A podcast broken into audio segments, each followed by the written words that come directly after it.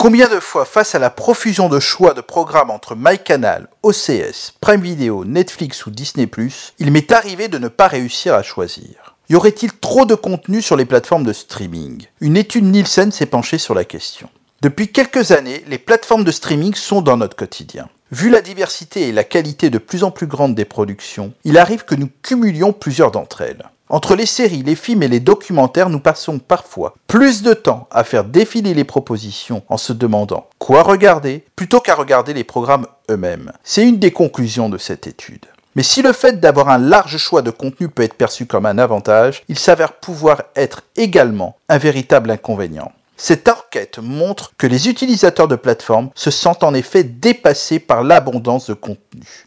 Il serait 46% à ne plus savoir quel programme choisir au vu du nombre trop important de contenus. Un constat qui se comprend quand on sait qu'en février 2022, aux États-Unis, il n'existait pas moins de 817 000 contenus différents, toutes plateformes confondues des chiffres qui sont en pleine expansion ces dernières années. En effet, c'est 26,5% de plus que la fin de l'année dernière, soit 171 000 titres supplémentaires. Si les utilisateurs se sentent dépassés par l'offre conséquente des plateformes en streaming, ils restent aussi fidèles à celles-ci. Au total, 93% des interrogés affirment vouloir maintenir leurs abonnements et même d'en cumuler plusieurs. Toujours d'après cette étude, le nombre de visionnages a connu une hausse ces derniers temps en Amérique. Au total, l'enquête a comptabilisé plus de 169 milliards de minutes de visionnage, soit une augmentation de 18% par rapport à 2020. Désormais, la plateforme représente 28% de l'utilisation totale de la télévision dans les foyers américains.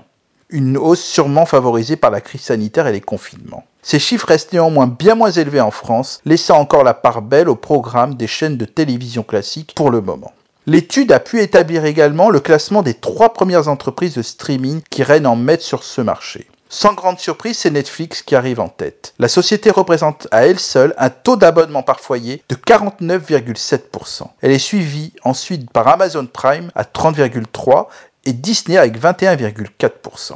On peut aussi s'interroger et s'inquiéter du coût de cette tendance. En cumulant les plateformes au sein d'un même foyer, le coût global de ces abonnements devient de plus en plus conséquent. Pour continuer à avoir nos séries et films préférés sans que cela nous coûte trop cher, il existe des systèmes qui nous permettent de splitter à plusieurs nos abonnements. Ainsi, le service gratuit Origam nous permet de voir quelles économies nous pouvons faire et nous oriente vers le meilleur service pour réaliser une économie pouvant aller jusqu'à 80% et conserver ainsi tous nos abonnements sans nous ruiner.